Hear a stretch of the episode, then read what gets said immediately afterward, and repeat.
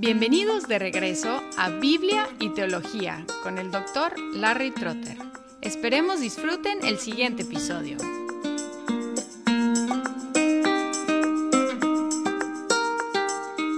Habiendo terminado otra sección de la teología sistemática, la neumatología, es momento hacer una exposición de otro libro de la Biblia, y he escogido el libro de Habacuc, un profeta de los así llamados profetas menores, por ser más breves que los profetas mayores. Voy a leer los primeros cuatro versículos de Habacuc, que dicen así: Oráculo que tuvo en visión el profeta Habacuc. ¿Hasta cuándo, oh Señor, pediré ayuda y no escucharás? Clamo a ti, violencia, sin embargo tú no salvas. ¿Por qué me haces ver la iniquidad y me haces mirar la opresión? La destrucción y la violencia están delante de mí. Hay rencilla y surge la discordia. Por eso no se cumple la ley y nunca prevalece la justicia, porque el impío asedia al justo. Por eso sale pervertida la justicia.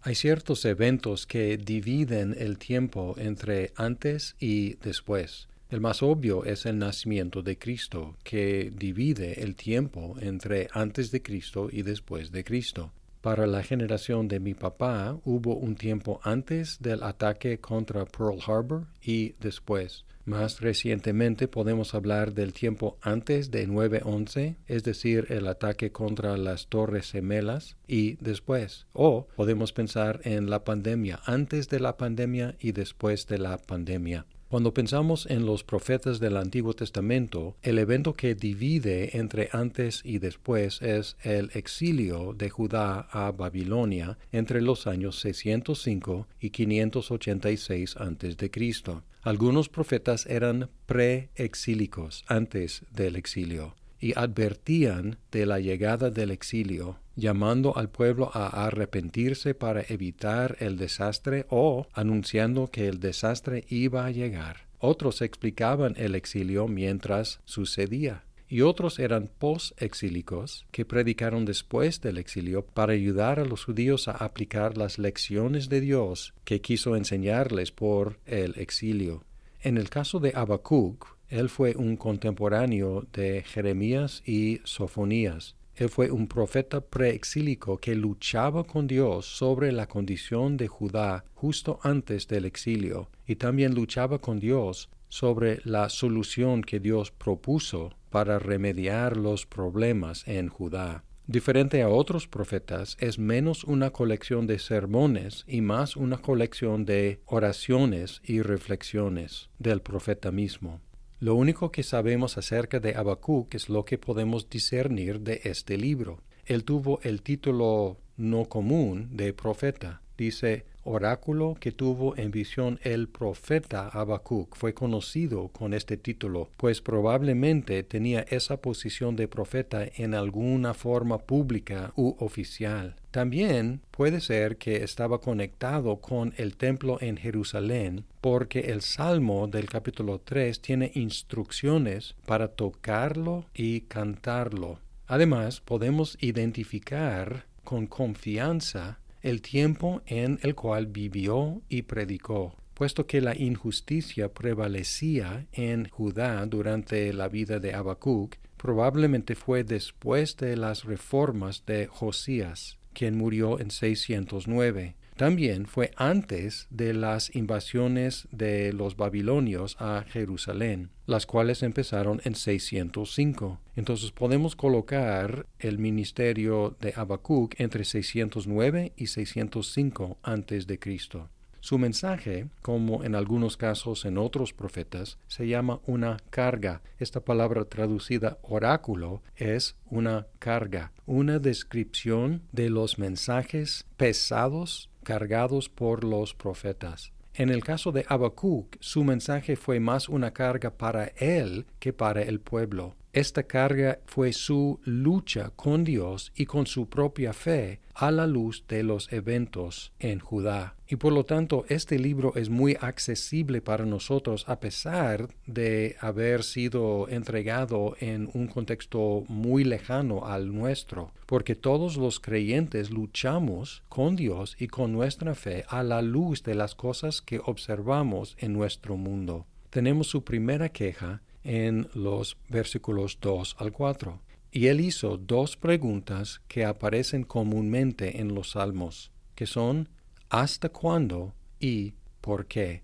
Preguntó a Dios hasta cuándo tendría que clamar sin recibir una respuesta de Dios. En el 2, ¿hasta cuándo, oh Señor, pediré ayuda y no escucharás? Él clamó a Dios buscando ayuda para él mismo, pero Dios aparentemente no lo escuchaba. Clamaba acerca de la violencia que estaba prevaleciendo alrededor suyo, pero Dios no salvaba la nación de su propia violencia. Clamo a ti violencia, sin embargo, tú no salvas.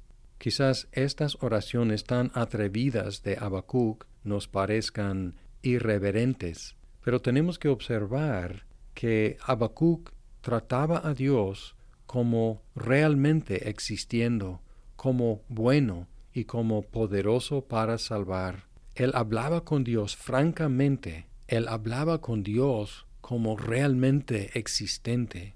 En lo personal, cuando leo las oraciones de Habacuc, reconozco que yo no hablo con Dios así.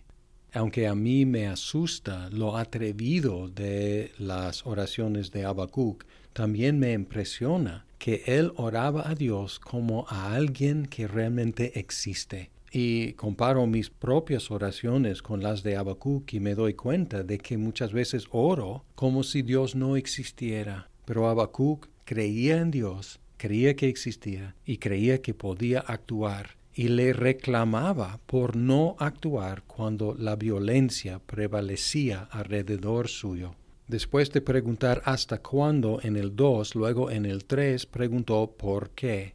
¿Por qué me haces ver la iniquidad y me haces mirar la opresión? La destrucción y la violencia están delante de mí. Hay rencilla y surge la discordia. Utilizó tres pares para describir la situación. Iniquidad, opresión, luego destrucción y violencia, luego rencilla y discordia describió la ley como paralizada. Dice, por eso no se cumple la ley. Literalmente, la ley está paralizada, presente pero incapaz de hacer algo. Nunca prevalece la justicia y luego sale pervertida la justicia. Y los impíos dominaban a los justos. Cuando observamos esta descripción de la sociedad, fácilmente podríamos aplicarla a nuestra sociedad o la sociedad en otras partes del mundo. Y estas comparaciones son aptas y nos muestran que no hay nada nuevo acerca de nuestra condición. Sin embargo, la situación en el día de Habacuc era más serio porque Judá fue el pueblo de Dios, mientras que nuestras naciones no son el pueblo de Dios y nunca han sido. La comparación correcta es con la corrupción, la violencia y el vicio en la iglesia que es el pueblo de Dios. Nuestro trabajo como cristianos no es regañar al mundo por ser tan malo, sino asegurarnos de que no seamos iguales. Nuestro trabajo no es moralizar el mundo, diciéndole que se porte mejor, sino evangelizarlo, declarando la buena noticia acerca del Salvador de pecadores. Aunque Habacuc reclamó a Dios por no salvar, él creyó que Dios pudo salvar, por eso le reclamaba. Y nosotros tenemos el resto de la historia. Dios sí puede salvar y sí salva por medio de Jesucristo. Nuestro trabajo es declarar este mensaje del Salvador del mundo al mundo. Y mientras predicamos, nuestras vidas tienen que demostrar que realmente hemos sido salvados del pecado. Si salimos a declarar hay un Salvador que perdona y que rescata del pecado, nuestras vidas deben ser vidas rescatadas del pecado.